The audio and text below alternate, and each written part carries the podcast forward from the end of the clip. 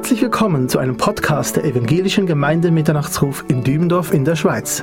Sie hören gleich den Live-Mitschnitt einer Botschaft von Norbert Lied vom Sonntag, 25. September 2022, gehalten anlässlich unseres Israel-Tages mit dem Thema Zukunft im Blick Israel.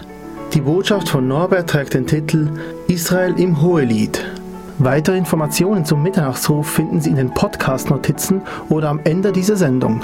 Wir wünschen Ihnen Gottes Segen beim Hören.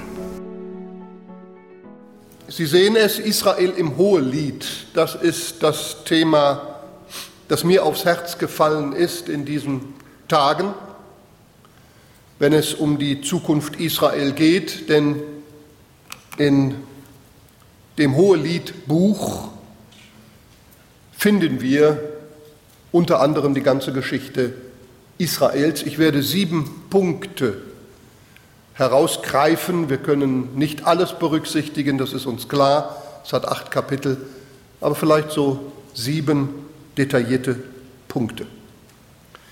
Sie werden es wissen, das Hohe Lied kann man in dreifacher Art und Weise sehen bzw. auslegen. Einmal geht es buchstäblich um den Bräutigam Salomo und seine geliebte Braut, die Schulamitin. Das ist die buchstäbliche Geschichte. Aber Geschichte in der Bibel muss ja Sinn machen, sind vom Heiligen Geist inspiriert, der ja immer die ganze Heilsgeschichte überblickt und vor Augen hat. Und darum haben die Geschichten in der Bibel, man muss ja aufpassen mit Allegorie, aber dennoch, sonst würde es ja keinen Sinn ergeben, Gott will uns ja nicht nur eine schöne Geschichte erzählen von äh, Salomo und seiner Schulamitin, sondern er will uns doch auch heilsgeschichtlich etwas da mitgeben. Und darum, zweitens, ist das eine wunderbare Geschichte in diesem Buch Hohelied, in Bezug auf den Messias im Blick auf das Bundesvolk Gottes, nämlich Israel. Ja, und dann kann man es sicherlich auch rückblickend heute, damals war Gemeinde Jesu ja noch gar nicht bekannt in dem Sinne, wie wir sie heute haben, aber es darf dann drittens auch als geistliche Anwendung betrachtet werden im Blick auf Jesus Christus und seine Gemeinde.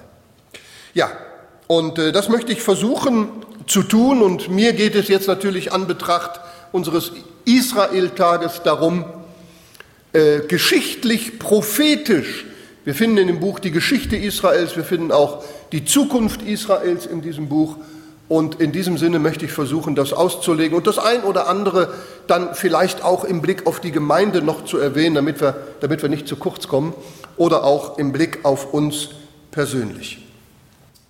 So, das Erste, äh, wie gesagt, ich habe äh, ähm, sieben Punkte. Das hier, Offenbarung Kapitel 19, Vers 7, das wird ja dann die Enderfüllung von allem sein.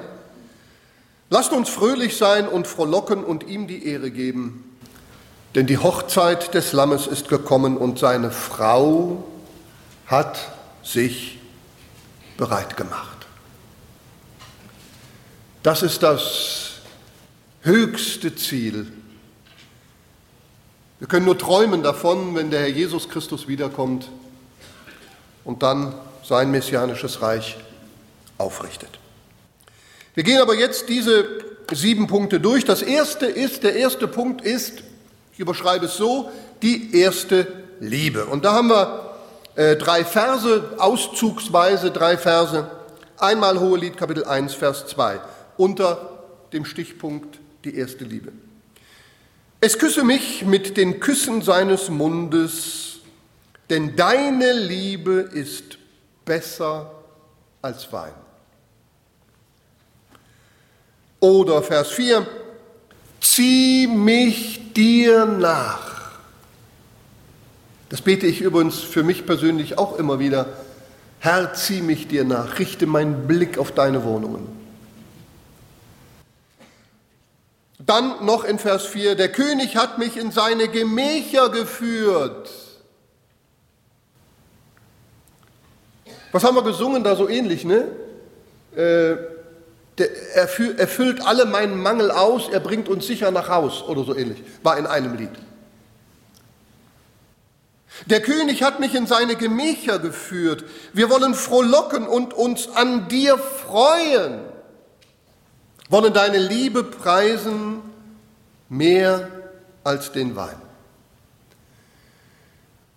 Ja, das eine können wir ganz bestimmt sagen, die Begegnung Gottes mit Israel ist eine reine Liebesgeschichte, ja, mit allen Höhen und Tiefen, die eine Liebesgeschichte ja auch immer mit sich bringt. Jeder, der glücklich verheiratet ist und Liebesgeschichte kennt, wird das wissen. Höhen und Tiefen, aber die Liebe trägt alles. Also die Liebesgeschichte Gottes jetzt mit Israel, das ist eine einzigartige, wundervolle und geheimnisvolle Liebe, die in der Geschichte, in der Weltgeschichte, auch in der Weltliteratur seinesgleichen sucht. Das findet man nirgends. Das, das ist eine Geschichte, also die verdient den Nobelpreis für Literatur. Es ist unglaublich, dieses Buch. Und wenn wir das jetzt so lesen, er küsse mich mit den Küssen seines Mundes, die Liebe kommt ganz nah. Näher geht's nicht. Berührungspunkt. Erinnern Sie sich noch, ich hoffe, ich darf ich jetzt so fragen, erinnern Sie sich noch an Ihren ersten Kuss? Und das Schönste ist ja, wenn man dann den Mann oder die Frau, die man zum ersten Mal geküsst hat, dann auch heiraten darf und ein ganzes Leben mit ihr oder mit ihm verbringen darf. Das war doch ein besonderer Moment, oder nicht? Nächste Woche haben wir eine Hochzeit, am Samstag. Und das ist auch immer so ein schöner Moment, wenn dann das Brautpaar hier vorne steht und sich dann nach der Einsegnung den Kuss gibt. Freue mich schon. Also die Liebe Gottes kommt ganz nah. Keinem Volk dieser Welt ist Gott näher gekommen als diesem Volk. Freddy, du hast das so auf den Punkt gebracht. Ich habe meinen Zettel reingelegt. Das war Chroniker, ne? Moment bitte, ja. Chroniker 17, Vers 20. Herr, niemand ist dir gleich und wer ist wie dein Volk Israel, die einzige Nation auf Erden, für die Gott hingegangen ist, sich zum Volk zu erlösen? Keinem Volk dieser Welt ist Gott so nahe gekommen wie dem Volk Israel, außer jetzt natürlich der Gemeinde Jesu in seinem Sohn. Er küsse mich mit den Küssen seines Mundes. Die Liebe Gottes kommt aber nicht nur ganz nah, ach wie eng ist Gott im Verhältnis gelebt oder gewesen mit seinem jüdischen Volk. Die Liebe Gottes übertrifft auch alles. Also wenn wir weiterlesen, denn deine Liebe ist besser als Wein. Ja, die Welt hat uns ja viel zu bieten aber nichts kann es aufnehmen mit echter göttlicher Liebe. Wenn du dich von Gott geliebt weißt, steht alles andere dahinter. Hat alles andere den zweiten Rang. Also Gott hat mehr zu bieten, seine Liebe hat mehr zu bieten, als was die Welt bietet. Wein, wenn wir hier lesen noch einmal, denn deine Liebe ist besser als Wein. Wein ist ja ein Ausdruck auch von Freude, von, Geselligkeit, von Gemeinschaft oder Sinnlichkeit oder Kostbarkeit, man kann sogar sagen von Reichtum damals auch. Ja? Das war ein Luxusgut, das konnten sich nicht alle leisten. Ja, diese Dinge können uns ja die Welt oder kann uns die Welt ja auch bieten.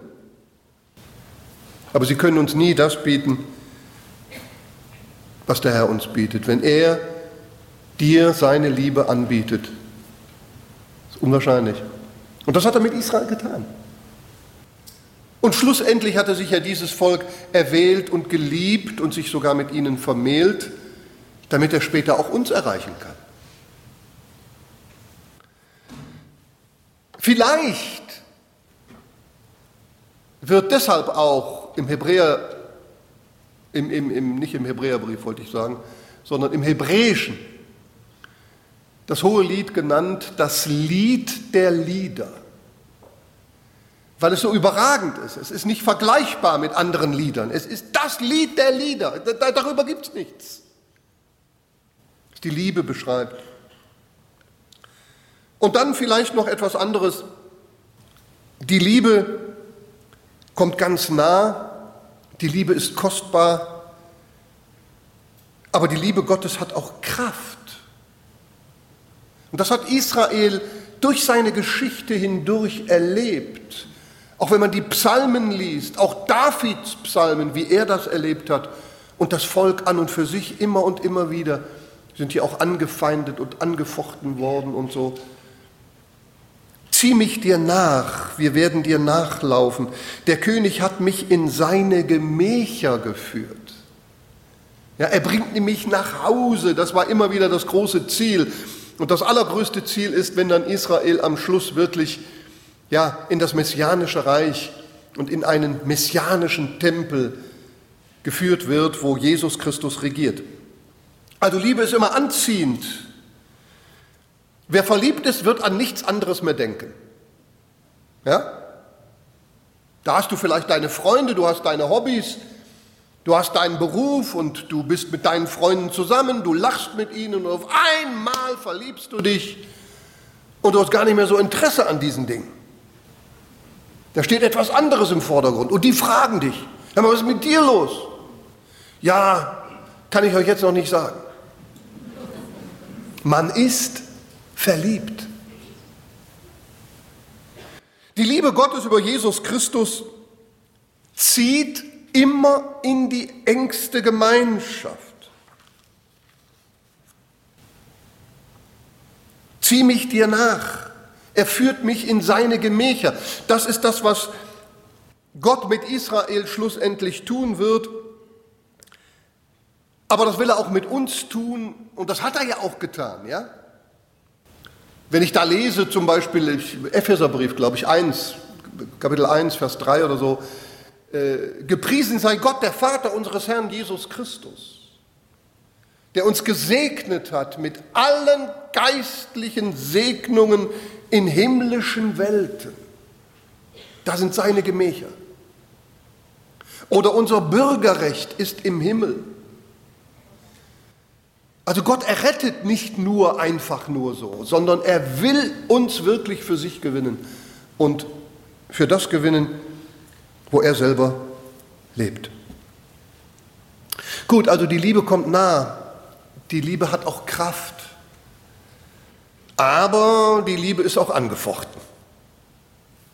Das erfährt sie eben auch.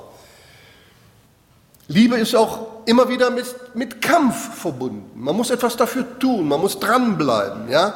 gerade auch was die erste Liebe betrifft. Und darum bin ich hier beim zweiten Punkt, was Israel angeht, Gott ist diesem Volk ganz nahe gekommen. Er hat sie geliebt wie kein anderes Volk. Er hat sie erwählt aus allen Völkern. Und dann das Verlassen der ersten Liebe und ihre Folgen. Ist ein schlichter Vers, Kapitel 1, Vers 6. Meinen eigenen Weinberg habe ich nicht gehütet. Ja, das ist ein ganz bitteres Bekenntnis, oder?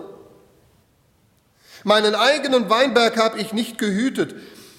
Es ist immer bitter, wenn man nicht aufpasst, wenn man nicht wacht, wenn man die Liebe vernachlässigt oder wenn man den Gegenüber vernachlässigt, wenn man nichts mehr tut für die erste Liebe, das bezog sich damals auf Israel in erster Linie. Sie standen anfänglich in der ersten Liebe und nachher, wir kennen ja, ich denke, Sie kennen die Geschichte, ja, wenn man das Alte Testament liest des jüdischen Volkes, wie sie dann nachlässig geworden sind.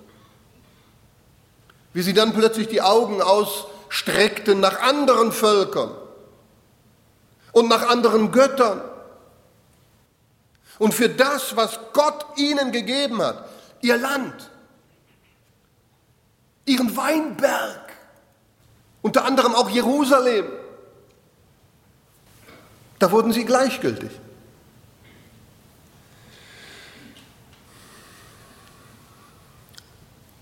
Wir sahen eine Braut, wie sie davon eingenommen war, dem Bräutigam zu folgen und wie sie diese Sehnsucht hatte. Er ziehe mich sich nach, er bringe mich in seine Gemächer. Er küsse mich mit seinen Küssen. Und mit der Zeit wurden sie nachlässig und verließen die erste Liebe. Ja, das erinnert uns an Jeremia, gerade wenn hier geschrieben steht, meinen eigenen Weinberg habe ich nicht gehütet und das Verlassen der ersten Liebe. Da heißt es ja in Jeremia Kapitel, äh, Kapitel 2, Vers 2, so spricht der Herr, Ich gedenke deiner Zuneigung, deiner Jugend, die Liebe deines Brautstandes, dein Wandel hinter mir her in der Wüste im unbesäten Land. Das war ganz am Anfang, als das Land sozusagen noch unbesät war. Und Gott erinnert sich jetzt in dieser tragischen Situation, wo Israel diese Liebe Gottes verlassen hatte oder dabei war, es zu verlassen. Ich erinnere mich an die Liebe deines Brautstandes, wie du mir gefolgt bist. Haben die erste Liebe verlassen. Na, was denken Sie neutestamentlich? Erste Liebe, Epheser, ja? Sendschreiben. Übrigens, Sendschreiben, die werden ja oft ausgelegt auf die Kirchengeschichte. Das ist auch vollkommen okay und richtig. Aber ich habe festgestellt, man kann die Sendschreiben alle auch auf die Geschichte Israels legen. Passt wunderbar. Passt wunderbar. Hier zum Beispiel erste Liebe. Ja, was waren denn die Folgen? Meinen eigenen Weinberg habe ich nicht gehütet. Was waren denn die Folgen? Also die, die Braut sagt das, die kommt zu dieser Erkenntnis, meinen eigenen Weinberg habe ich nicht gehütet. Die Folgen waren, äh, das, das habe ich jetzt nicht da aufgeschrieben, aber ich lese Ihnen das vor, Jesaja Kapitel 5, 1 bis 3 und Vers 5 und Vers 6. 6. Nun will ich singen von meinem Geliebten, ein Lied meines Lieben von seinem Weinberg. Mein Geliebter hatte einen Weinberg auf einem fruchtbaren Hügel, Jerusalem. Und er grub ihn um und säuberte ihn von Steinen. Die Völker wurden ja ausgetrieben, die heidnischen Völker, und bepflanzte ihn mit Edelreben. Das jüdische Volk ist hineingekommen. Und er baute einen Turm in seine Mitte, der Tempel. Und hieb auch eine Kelter darin aus. Und er erwartete, dass er Trauben brächte, aber er brachte schlechte Beeren, wenn man den Weinberg nicht hütet. Nun denn, jetzt wissen wir es, ihr Bewohner von Jerusalem und Männer von Juda, damit ist der Weinberg gemeint, richtet doch zwischen mir und meinem Weinberg. Und dann sagt der Herr in Vers 5 und 6, nun, so will ich euch denn kundtun, was ich mit meinem Weinberg tun will, seinen Zaun wegnehmen, dass er abgeweidet wird, seine Mauern niederreißen, dass er zertreten wird, und ich werde ihn zugrunde richten. Weil Israel die erste Liebe zu Gott verlassen hat und den Weinberg nicht hütete und diese Liebe Gottes vernachlässigten, ja, da kamen die Assyrer so um 720 vor Christus und haben die zehn Stämme Israels weggeführt, zu einem großen Teil weggeführt. Später, 586 vor Christus, kamen die Babylonier, haben Judäa eingenommen und Jerusalem eingenommen. Und was haben sie dann gemacht mit dem Tempel? Sie haben ihn zerstört. Und indem, dass sie den Tempel zerstörten, war der Leuchter weg. Im Tempel stand ja die Menora, der siebenarmige Leuchter, aber der Tempel an und für sich war ja die Leuchte Israels, da offenbarte sich ja Gott. Da war die Herrlichkeit Gottes zugegen und dieser Leuchter wurde jetzt von seiner Stelle gerückt, als der Tempel zerstört wurde. Ja, woran denken wir? An Offenbarung Kapitel 2, Vers 4 und Vers 5. Aber ich habe gegen dich, dass du deine erste Liebe verlassen hast. Ich gedenke deines Brautstandes, als du mir in der Wüste hinterher folgtest. Gedenke nun, aber das wird jetzt hier Gemeinde gesagt, gedenke nun, wovon du gefallen bist und tu Buße und tu die ersten Werke. Wenn aber nicht, so komme ich dir und werde deinen Leuchter von deiner Stelle wegrücken. Wenn du nicht Buße tust. Also diese Gefahr besteht ja für uns auch, denn in dem Moment, wenn wir die erste Liebe verlassen, dann haben wir keine Leuchtkraft mehr. Das ist das Problem. Ist es nicht so? wenn wir nicht mehr feurig sind und Gott oder sein Wort vernachlässigen. Die Liebe ist ja immer entzündend, anzündend, brennt wie ein Feuer und gibt Wärme. Liebe gibt Wärme. Wenn man diese Liebe verlässt, ja, dann kommt die Kälte. Betrifft auch uns, unsere Familien vielleicht. Ich habe heute Morgen gelesen im Titusbrief, ja, wie dort einerseits die Frauen äh, angesprochen werden, dass ältere Frauen die jüngeren Frauen instruieren sollen, ihre Männer zu lieben und ihre Kinder zu lieben. Und im Epheserbrief ist es umgekehrt. Da werden die Männer angesprochen, ihre Frauen zu lieben. Also die Liebe in einer Familie erleben, das ist das Wichtigste. Das ist das Größte. Und wenn diese Liebe irgendwo dabei ist, zu erlöschen. Das ist nicht gut. Aber gut, wir wollen ja über Israel reden. Das war eben bei Israel auch so und wir alle, die Sie die Geschichte Israels kennen, vor allen Dingen aus der Bibel, Sie wissen, wo das geendet hat. Ja, Sie haben den Tempel, Sie haben die Leuchtkraft, Sie haben alles verloren. Aber wir machen weiter. Der dritte Punkt, der Herr oder des Herrn Liebe lässt Israel nicht fallen. Hohelied Kapitel Kapitel 1, Vers 10 und 11. Deine Wangen sind lieblich in den Kettchen, dein Hals in den Perlenschnüren. Wir wollen dir goldene Kettchen machen mit silbernen Punkten. Ach, ist es nicht so? Ist es nicht so?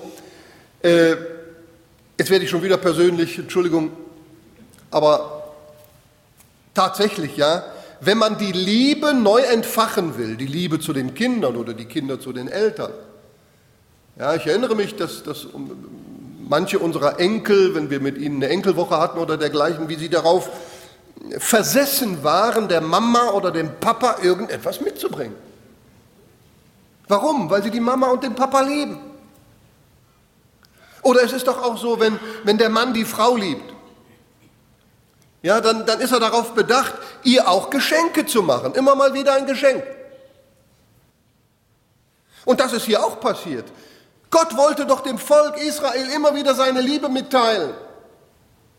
Und, und, und, und der Salomo wollte das auch der Schulamit gegenüber. Deine Wangen sind lieblich in den Kettchen, dein Hals in den Perlenschnüren. Wir wollen dir goldene Kettchen machen mit silbernen Punkten. Gold in der Bibel. Ja, das ist ja ein wunderschönes Bild für göttliche Herrlichkeit. Und Silber in der Bibel ist immer ein wunderschönes Bild für Erlösung. Wir können nur in die Herrlichkeit Gottes geführt werden, Gold, wenn wir die Erlösung Silber durch Jesus Christus erfahren. Und hier steht ja dann, wir wollen dir goldene Kettchen machen mit silbernen Punkten, also mit silbernen Punkten, so richtig angereiht, ja? Überlegen wir doch einmal, was wir alles geschenkt bekommen haben. Oder um bei Israel jetzt mal zu bleiben, ja, was Israel an Verheißungen bekommen hat, an Zuschüsse bekommen hat, wie Gott immer und immer wieder dieses Volk beschenkte. Und auch ihre Erlösung, deine und meine Erlösung, das sind ja silberne Punkte an Punkte, all die Verheißungen, die wir haben. Unsere Gnadenstellung oder die Gaben, die Gott dir gegeben hat oder seiner Gemeinde gegeben hat, ist alles in der Erlösung inbegriffen wie so silberne Punkte. Erinnern Sie sich an eine Geschichte im Neuen Testament mit Perlen?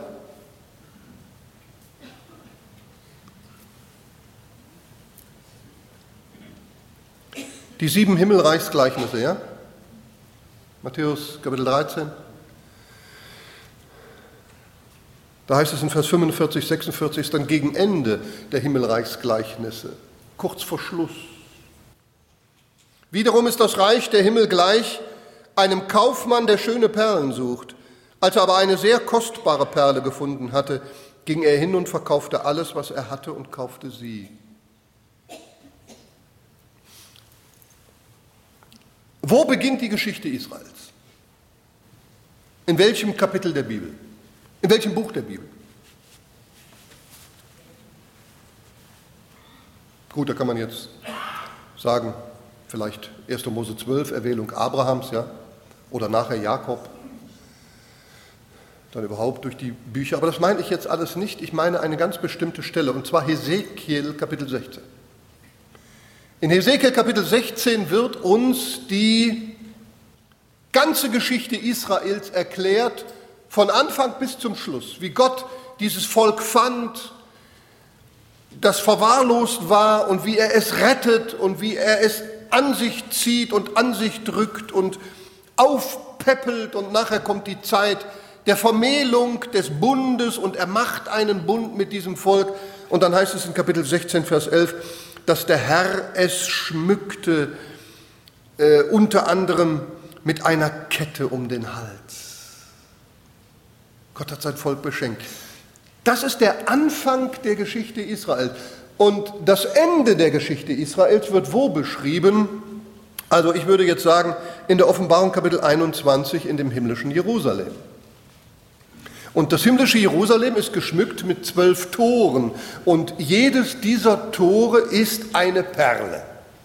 Also wir könnten sagen, ja, die Geschichte Israels beginnt mit Perlen und die Geschichte Israels hört mit Perlen auf. Wir sagen das immer, du bist eine Perle. Aber für Gott ist Israel eine Perle und für die ist der Sohn Gottes hingegangen und hat alles gegeben, alles verkauft, was er hatte, um diese Perle schlussendlich für sich zu gewinnen. Ja, und dann kommen wir viertens dann zum ersten Kommen Jesu, als er dann auf diese Erde kam. Wir lesen, während der König an seiner Tafel war, gab meine Narbe ihren Duft. Oder Kapitel 2, Vers 4, er hat mich ins Weinhaus hineingeführt und sein Zeichen über mir ist Liebe. Sein Zeichen über mir ist Liebe. Was war das erste Zeichen, das Jesus Christus getan hat, als er auf dieser Erde war? Das war ausgerechnet auf einer Hochzeit in einer innigen Liebesbeziehung. Ja, ich möchte noch mal sagen, ja, kommen Sie alle, gibt einen guten Apero. Nächsten Samstag, oh, das arme Brautpaar, ne? Da sitzen sie. Schön.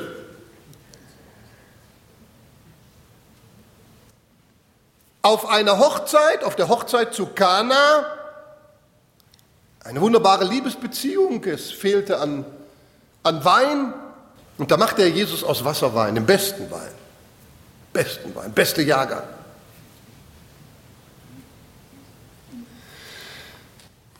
Und dann heißt es, es war das erste Zeichen, das Jesus tat. Herrlich. Sein Zeichen über mir ist Liebe. Das darf Israel sagen. Das haben sie immer erlebt. Und solange Jesus auf dieser Erde war, in der tiefen Gemeinschaft mit seinen Jüngern und mit ihnen zu Tisch lag, eben engste Gemeinschaft mit ihnen hatte, da ging sein Duft auf sie über und sie trugen diesen Duft weiter an ihre Mitmenschen.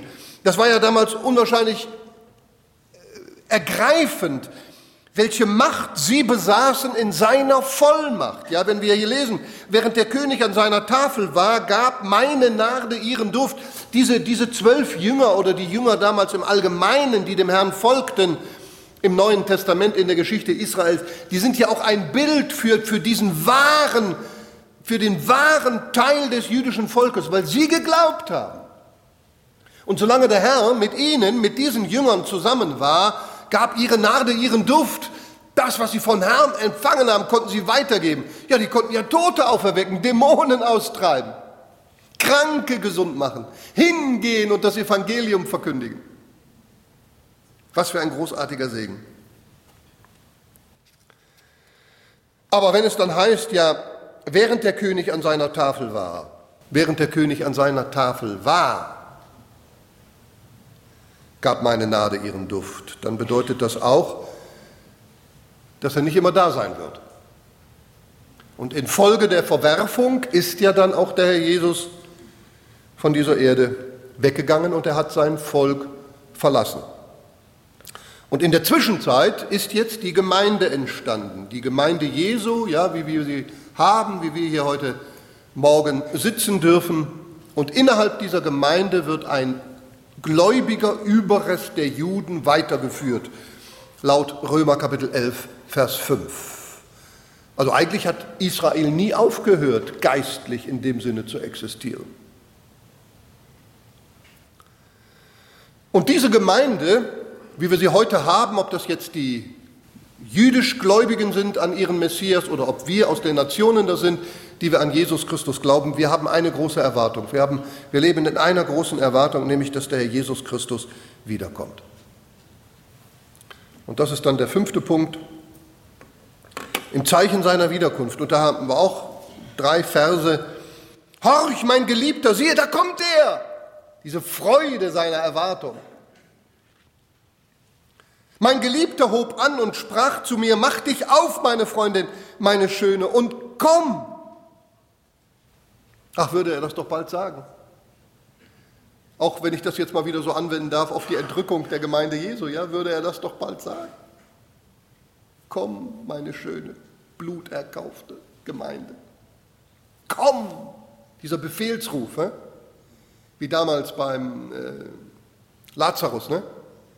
Lazarus, komm heraus! Und der Tote erstand von den Toten.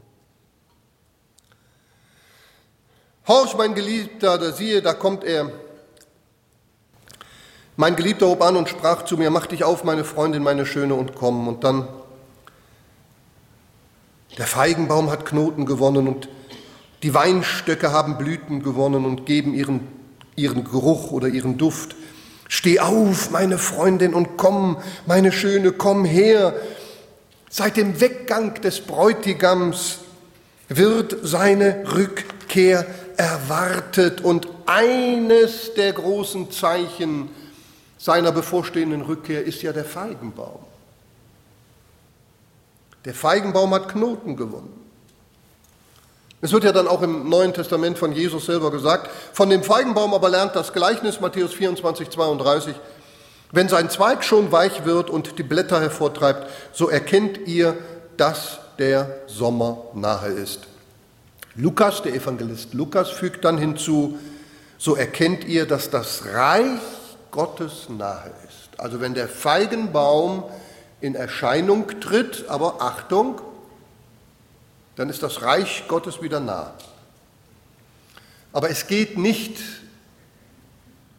explizit als erstes um den Feigenbaum, natürlich um ihn, denn ohne ihn kann es ja keine Blüten geben, aber das eigentliche Zeichen ist das Blühen, das, das Blättertreiben des Feigenbaums. Das ist das Zeichen. Weil da sagen manche Christen, ja Mensch, äh, eine Generation und dieses Geschlecht wird nicht vergehen und so weiter. Der Feigenbaum ist ja jetzt schon ähm, 74 Jahre wieder im Land, existiert dieses Volk wieder, also jetzt, und, und, und, und das sind ja schon bald zwei Generationen und der Herr ist immer noch nicht gekommen.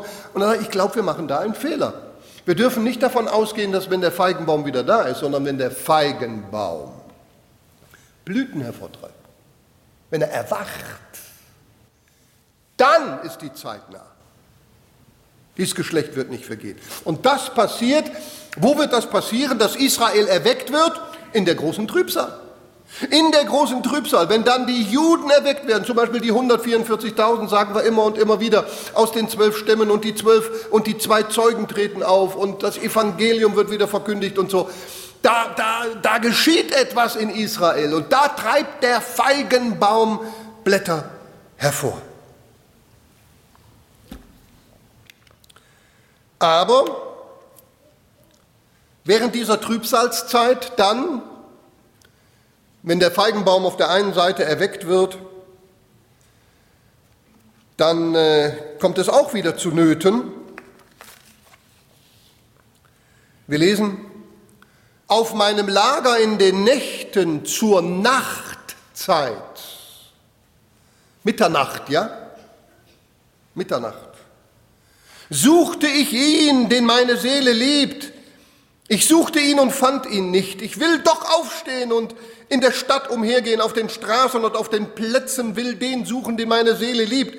Ich suchte ihn und fand ihn nicht. Es, es fanden mich die Wächter, die in der Stadt umhergehen. Habt ihr den gesehen, den meine Seele liebt? Kaum war ich an ihnen vorüber, da fand ich ihn, den meine Seele liebt. Ich ergriff ihn und ließ ihn nicht los, bis ich ihn gebracht hatte in das Haus meiner Mutter und in das Gemach meiner Gebärerin. Also das wird sozusagen dann auch in der Trübsalzeit passieren. Wir gehen ja jetzt als Missionswerk davon aus, dass die Gemeinde vorher in den Himmel entrückt ist und dass Gott den Faden Israel wieder aufgreift und ganz Israel gerettet wird, wie es in Römer Kapitel 11 geschrieben steht. Also Juden werden beginnen, den Herrn zu suchen. Und das Interessante ist, eins wird hier klar, kein Mensch kann ihnen helfen.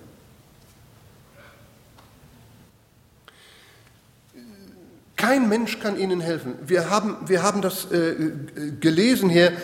Es fanden mich die Wächter, die in der Stadt umhergehen. Und dann fragt sie die Wächter, habt ihr den gesehen, den meine Seele liebt? Und die können gar keine Antwort geben. Die wissen gar nicht richtig, ja, worum es geht. Ja, wie meinst du? Keine Ahnung, keinen blassen Schimmer. Und dann, und dann heißt es also, sie können ihr, ihr nicht helfen und dann, und dann heißt es weiter, kaum war ich an ihnen vorüber, da fand ich ihn, den meine Seele liebt. Also sie fand ihn ohne Zutun von Menschenhand. Und äh, wenn man jetzt mal die Offenbarung liest, Offenbarung Kapitel 7 auch, die Erwählung, Versiegelung der 144.000 Juden aus den zwölf Stämmen, dann merkte man, dass offensichtlich auch diese ohne Auswirkung von Menschen, von Menschenhand versiegelt werden. Die werden einfach versiegelt. Wie das genau geht, das weiß ich auch nicht zu sagen. Und jetzt halten Sie ihn dann fest. Dann halten Sie ihn fest und bereiten sich auf die Hochzeit vor. Ich, ich ließ ihn nicht los, ich ließ ihn nicht los, bis ich ihn gebracht hatte in das Haus meiner Mutter. Und dann wird in Kapitel 4, ach, da wird diese Liebe beschrieben bis ins einzelne Jahr. Siehe, äh, schön bist du, meine Freundin, siehe, schön bist du. Und dann wird immer wieder erwähnt, meine Braut, meine Braut, meine Braut, meine Braut. Lass duften meinen Garten, lass strömen deine Balsamöle. Mein Geliebter komme in seinen Garten, die Sehnsucht nach Vereinigung. Ja, meine Braut, ich bin berauscht von Liebe. Also das ist, das ist so kolossal. Das ist ein herrliches Buch. Herrliches Buch. Und heilsgeschichtlich kann etwas mehr die Liebe Gottes ausdrücken zum jüdischen Volk als diese Verse? Oder zur Gemeinde Jesu oder eben zu dir ganz persönlich, mit welchen Liebesaugen Gott dich sieht, dann darfst du dich selber auch ganz anders sehen. Du musst sie nicht sehen, wie andere dich sehen. Oder wie du dich selber siehst in deinen Mängeln. Sieh dich in der Liebe Jesu. Aber da kommt es auch zu Anfechtungen.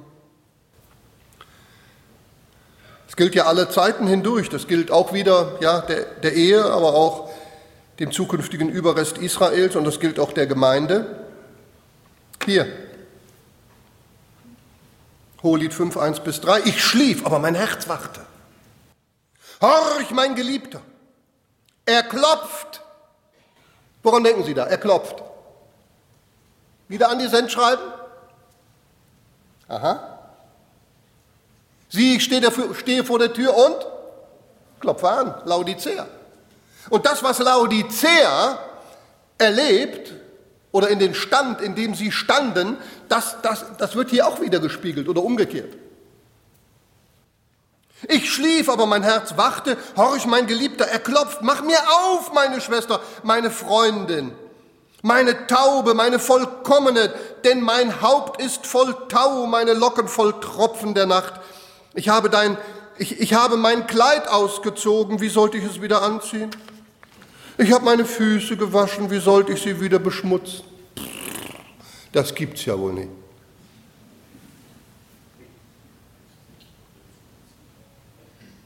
Da kommt der Bräutigam, durchwandert die ganze Nacht. Seine Haare sind tropfnass. Er trat für sie ein, er hat für sie gewirkt, gearbeitet, gebetet, er hat sie beschenkt, er hat sie gelobt, er hat sie geehrt, er hat sie verehrt, er hat sie vertreten, er hat sie verteidigt. Er hat sein, in seiner Liebe hat er eigentlich nie nachgelassen. Und sie ist ganz schön bequem geworden. Nö, ich hab das Nachthemd schon an. Die Füße schon gewaschen. Steh da nicht mehr auf. Also die war mit, ihrer, mit der Pflege ihres eigenen Körpers war sie mehr beschäftigt als mit ihrem Bräutigam in dem Moment. Ja, das finden wir auch, ich habe gesagt, ja, in den Sendschreiben wieder. Und nun kommt es infolgedessen, kommt es zu einer weiteren großen Not. Der Geliebte reagiert. Mein Geliebter streckte seine Hand durch die Öffnung und mein Inneres wurde seinetwegen erregt. Also er hat geklopft. Und er bleibt weiter dran und streckt irgendwie seine Hand durch die Öffnung und da wurde sie dann doch wieder entzündet. Ich stand auf, um meinem Geliebten zu öffnen, und meine Hände troffen von Myrrhe und meine Finger von fließender Myrrhe am Griff des Riegels. Ich öffnete meinem Geliebten, aber mein Geliebter hatte sich umgewandt, war weitergegangen. Ich war außer mir, während er redete. Ich suchte ihn und fand ihn nicht. Ich rief ihn und er antwortete mir nicht. Es fanden mich die Wächter, die in der Stadt umhergingen Sie schlugen mich, verwundeten mich. Die Wächter der Mauer nahmen mir meinen Schleier weg. Ich beschwöre euch, Töchter Jerusalems, wenn ihr meinen Geliebten findet, was sollt ihr ihm berichten, dass ich krank bin vor Liebe? Tragische Geschichte in dieser Liebesgeschichte, die Israel auch noch erleben wird. Der Herr gibt in seiner Liebe nicht nach, aber es kommt zu erzieherischen Maßnahmen. Das hat der Herr übrigens auch Laodicea gesagt, was wir natürlich auf uns anwenden, auf Gemeinde, aber auch in Bezug zu Israel. Alle, die ich lieb habe, die überführe und züchtige ich. So sei nun eifrig und tu Buße. Siehe, ich stehe vor der Tür und klopfe an.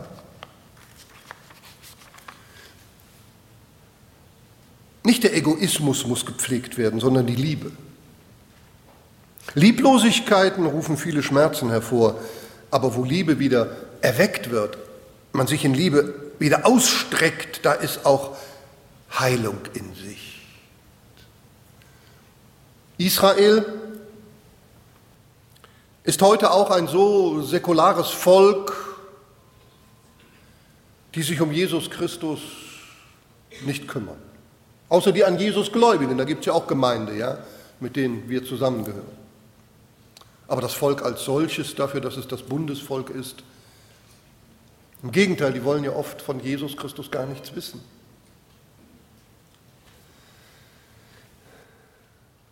Es gibt auch Menschen, die den Herrn ausschließen. Der Herr drängt in die Gemeinde hinein, in Gemeinde Jesu. Und Gemeinde ist so mit sich selbst beschäftigt, so mit ihrem Programm beschäftigt, so mit ihrer eigenen Pflege beschäftigt, so eingelullt von allen möglichen Dingen und vielleicht sogar Aktivitäten, wo aber der Herr selber gar nicht mehr das Zentrum ist, wo es in Wirklichkeit gar nicht mehr um ihn geht, nur noch um das eigene Programm. Paulus sagt das den Korinthern. Es ist eng geworden in euren Herzen. Macht sie wieder weit für Jesus Christus. Israel wird noch durch eine tiefe Nacht gehen. Und in dieser Nacht wird es, wie wir hier gelesen haben, in dieser Nacht wird es geschlagen. Und wie? Es wird noch sehr geschlagen werden. Und da will man ihr den Brautstand rauben, dem jüdischen Volk. Man will ihnen den Schleier wegnehmen, den Überwurf, den Schutz, alles, was sie kennzeichnet, all die Verheißungen, die Gott dem Volke Israel gegeben hat, die will man wegnehmen. Und dann kommen noch verbale Anfechtungen dazu. Das sind die, die, die Töchter Jerusalems, die hier sprechen. Hör mal, also es war jetzt nicht inspiriert, das kam von mir. Was ist dein Geliebter von einem anderen Geliebten, du Schönste unter den Frauen? Was ist dein Geliebter vor einem anderen Geliebten, dass du uns so beschwörst? Und sie kontert dann aber, ja, aber richtig. Jetzt ist sie wieder voll dabei. Mein Geliebter ist weiß und rot, ausgezeichnet vor Zehntausenden. Jesus ist unvergleichlich. Das muss Israel eines Tages erkennen. Und das werden sie erkennen in der tiefen Nacht der großen Trübsal.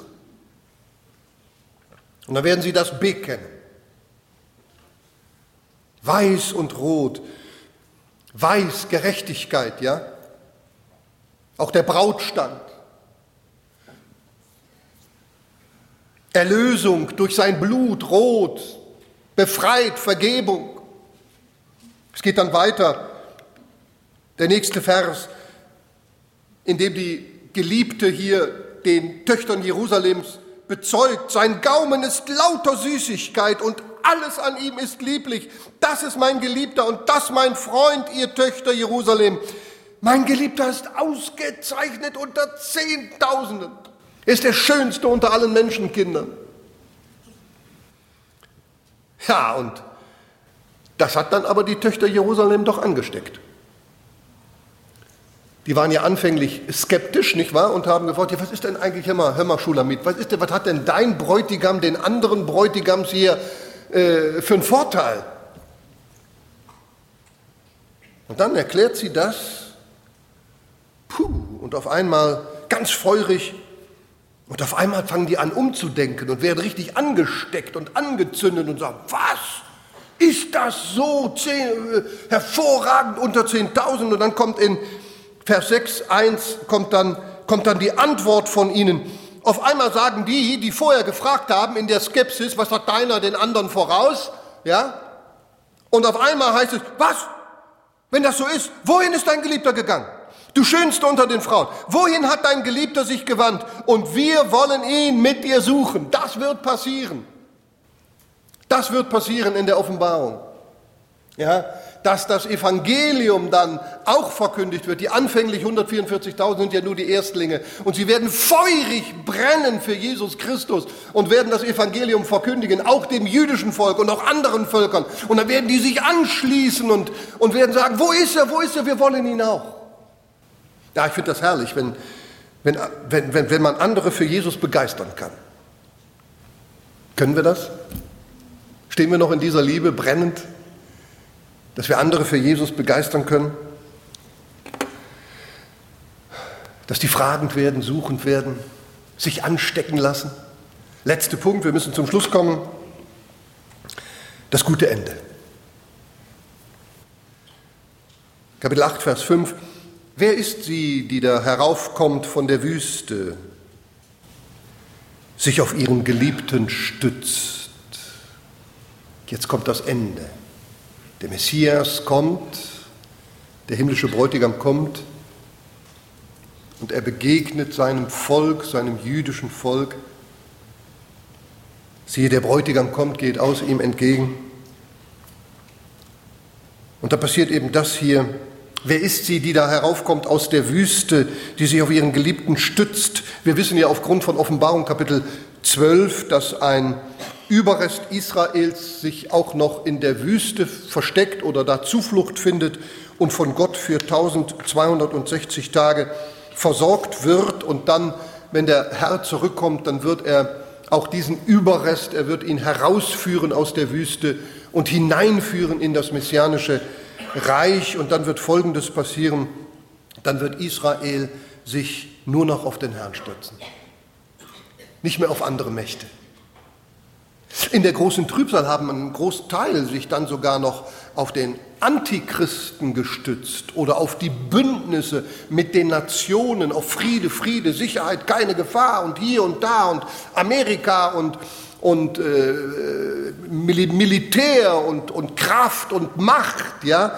Aber dann wird es heißen, Jesaja Kapitel 10, Vers 20, und es wird geschehen an jenem Tag, da wird der Überrest Israels und das Entronnene des Hauses Jakob sich nicht mehr stützen auf den, der es schlägt.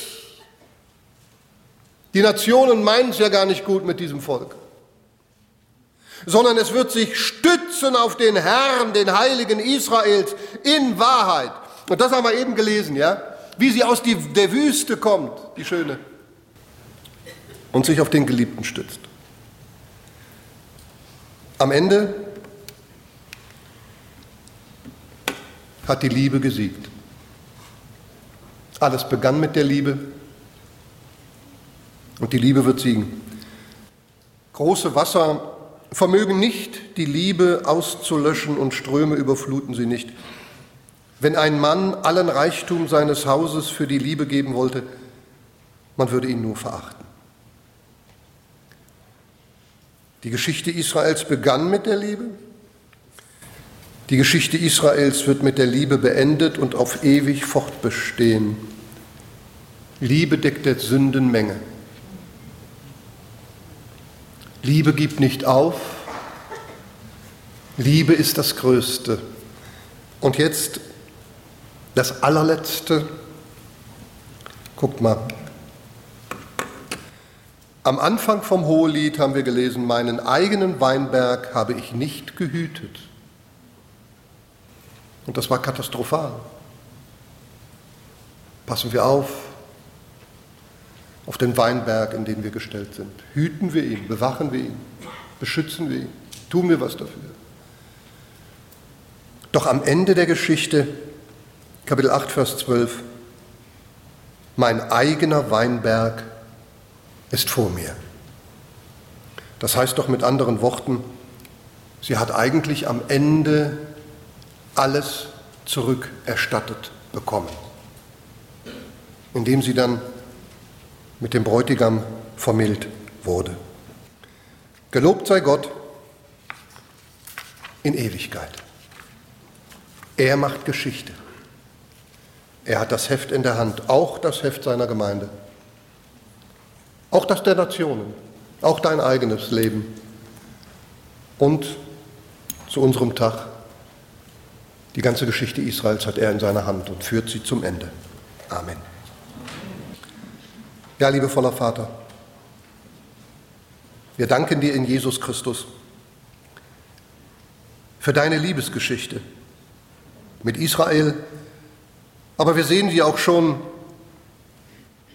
seit dem Sündenfall deine Verheißungen eines Erlösers. Und durch die Bibel hindurch, durch die Menschheitsgeschichte hindurch, immer wieder antwortest du mit Liebe. Auch wenn du zwischenzeitlich züchtigst und wenn der persönliche eigene Glaube gefragt ist des individuellen Menschen. Aber du hast für alle offene Arme und du bietest dich immer wieder an. Danke, dass wir das wissen dürfen, Herr, auch für Israel. Darauf setzen wir unsere Hoffnung und wir möchten dieses Volk in deinem Namen segnen. Du bist der Hohepriester laut Hebräer wir legen deinen hohepriesterlichen Namen auf das jüdische Volk und Land. Amen. Dieser Podcast wurde produziert vom Missionswerk Mitternachtsruf. Schnitt und Redaktion Joshua Keller. Weitere Infos zum Missionswerk und der Gemeinde Mitternachtsruf erhalten Sie unter www.mnr.ch. Copyright Missionswerk Mitternachtsruf. Alle Rechte vorbehalten.